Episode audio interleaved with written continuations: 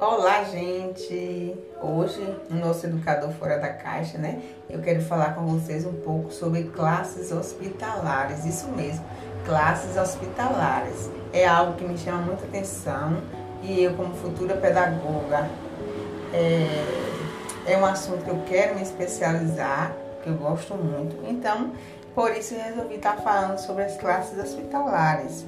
É, sabemos, né, gente, que nos hospitais tem crianças e adolescentes que ficam internados, né, por algum motivo de saúde, então eles permanecem lá por um determinado tempo e assim, muitas das vezes, perdem o ano letivo. É, é, aí que o educador fora da caixa, né, o pedagogo, ele atua nesses espaços, né, e tem um papel fundamental dentro da educação, né, pois sua finalidade é acompanhar a criança e o adolescente no período da ausência escolar. E essa prática pedagógica, além de ser de suma importância na vida dessas crianças e desses adolescentes, é, ajuda no processo de cura, né? no processo de sofrimento que a criança está passando ali, naquele momento né? de dificuldade, por estar enfermo de alguma forma.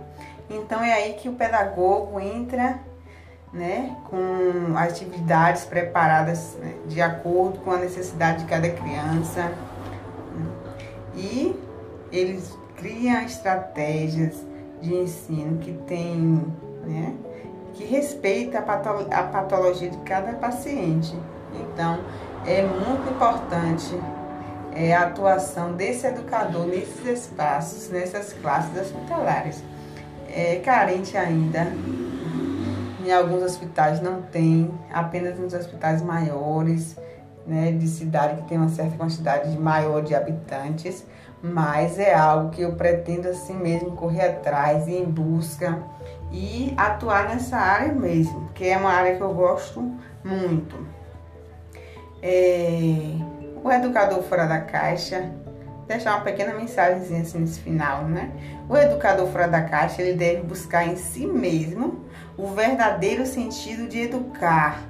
Deve ser o exemplo vivo de seus ensinamentos e converter a sua profissão numa atividade cooperadora do engrandecimento da vida.